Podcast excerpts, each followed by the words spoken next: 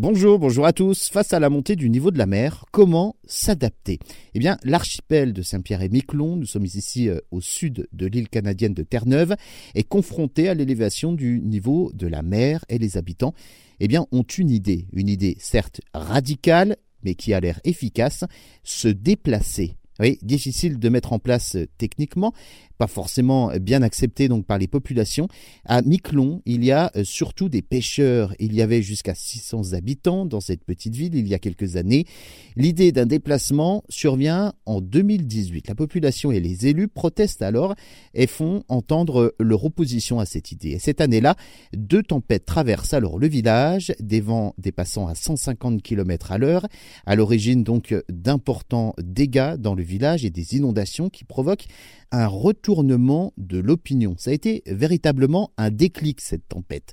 89% des habitants se disent alors favorables au déplacement du village.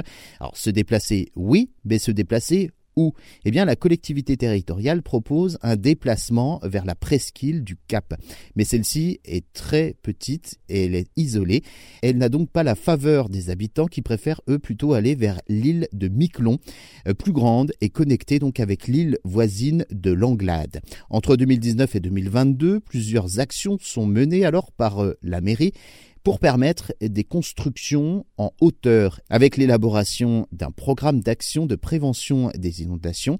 Tous pensent et imaginent donc ce nouveau village. La relocalisation de Miquelon est donc une idée initiée mais elle doit encore donc euh, faire du chemin, faire face à de nombreux défis financiers, législatifs, politiques, techniques et environnementaux. S'adapter nécessite alors d'accepter donc le changement, mais aussi d'avoir conscience qu'une stratégie peut mettre des décennies avant de se concrétiser. Pendant ce temps, l'élévation du niveau de la mer sur cette île et ses impacts eh bien, se poursuivent.